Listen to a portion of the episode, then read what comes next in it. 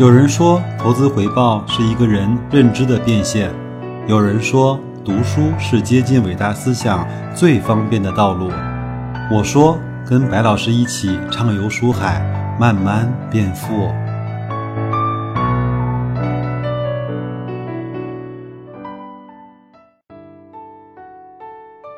各位朋友，大家好啊！我们今天继续来学习这本《投资要义》啊，它的第二章就是估值的原理。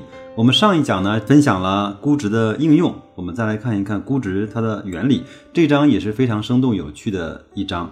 为什么市盈率和市净率啊这两个指标在实际的投资过程中如此的有效呢？道理其实非常简单，因为我们现在整个现实的世界本身啊就是这样子的。要做好证券投资呢，我们必须先弄清楚证券市场与现实世界的关系。股票是上市公司的所有权。上市公司的本质不是上市，而是公司。这句话我非常的认同。证券市场呢，只不过是让融资方和投资方更加方便交易的一个平台而已。一家一家的上市公司呢，就是一个个的生意。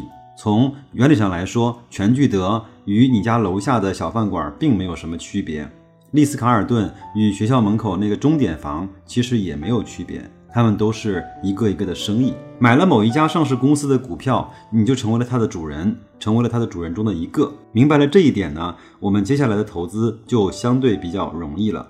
任何的公司的主人呢，想去从公司中获得回报，基本上就两种方式。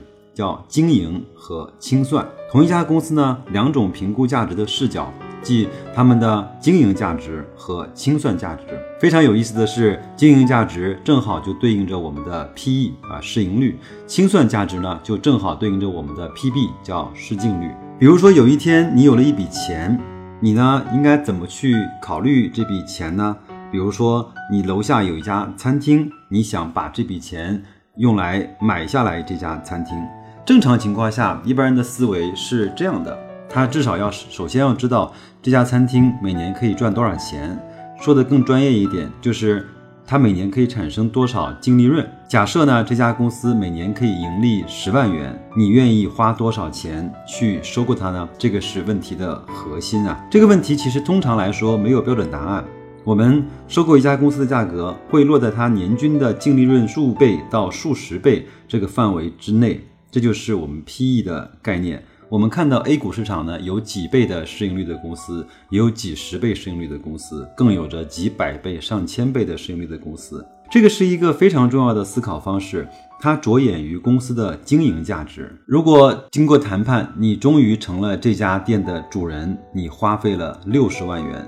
也就是说，你用六倍的 PE 去买下了这家公司，用了三年，这个店呢，呃，经营的不算好，也不算坏，那你也非常用心的去在经营生意。餐厅呢，每年的盈利呢，从十万块涨到了十一万，涨到了第三年的十二万，跑赢了通货膨胀一点点，你呢也很欣慰。但是天有不测风云。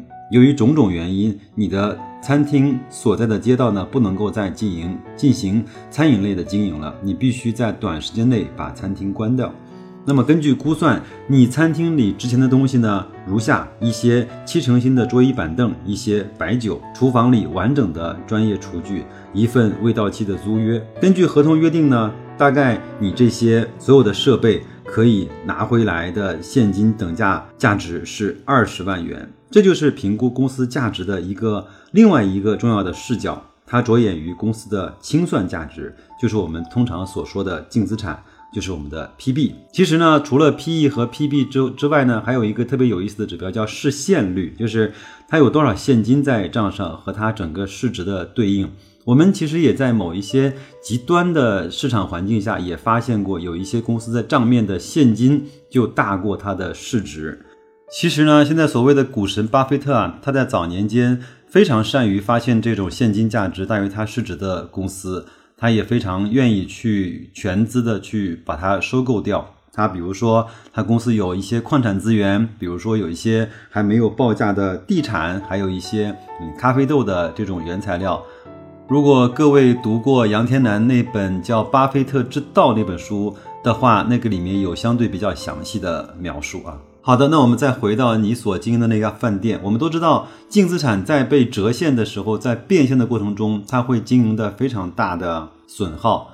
你三十万买的完整的厨房的设备和厨具、桌椅板凳，可能在卖的时候转手的时候也只能够值三折或者是更低的价格了。所以说，净资产在变现的时候会有着相当大的损耗和不确定性。所以，呃，为什么一直老八和芒格一直说要给自己留一些安全的边际，也正是这个道理。那好吧，公司卖掉了，你总归要把这些账盘一盘吧。你三年前花六十万买的这家餐厅。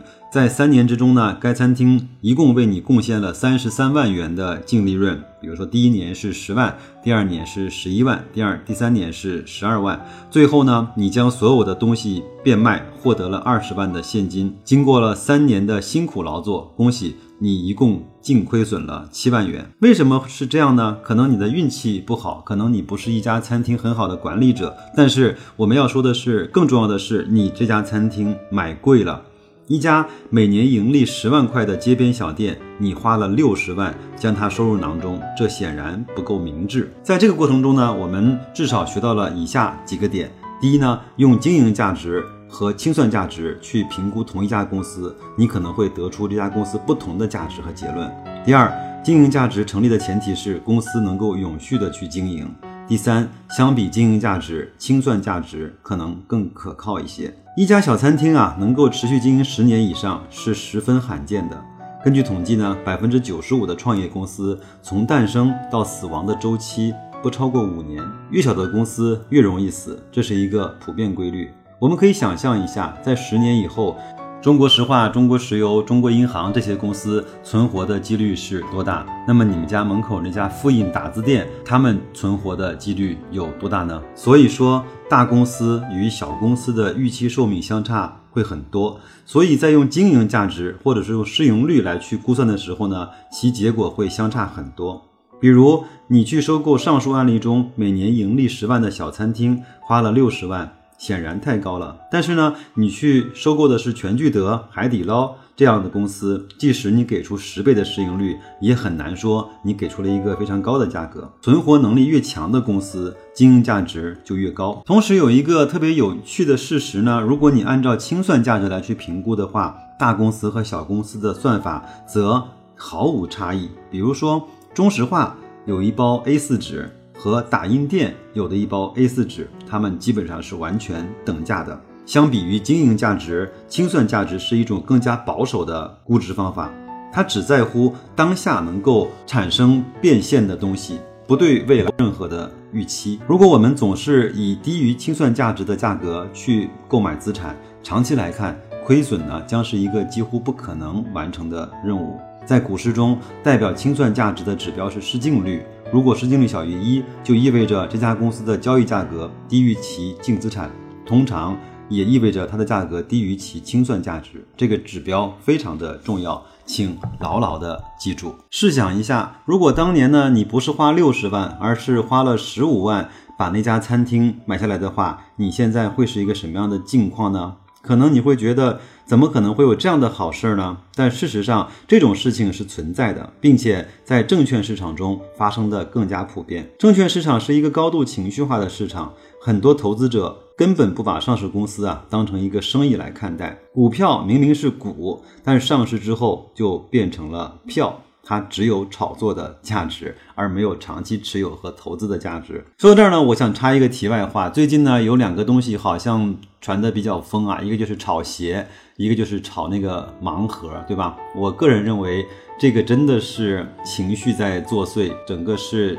跟风啊、炒作啊，甚至是有一些操控的嫌疑在里面。因为本身这个鞋它除了使用价值之外，还有收藏价值，但是它本身不能够支持它从店里面一千多买回来，把它卖到十几万这样的一个空间，它并不产生更多的实用的价值。包括盲盒也是一样，它当然有收藏价值，也有猎奇的心态。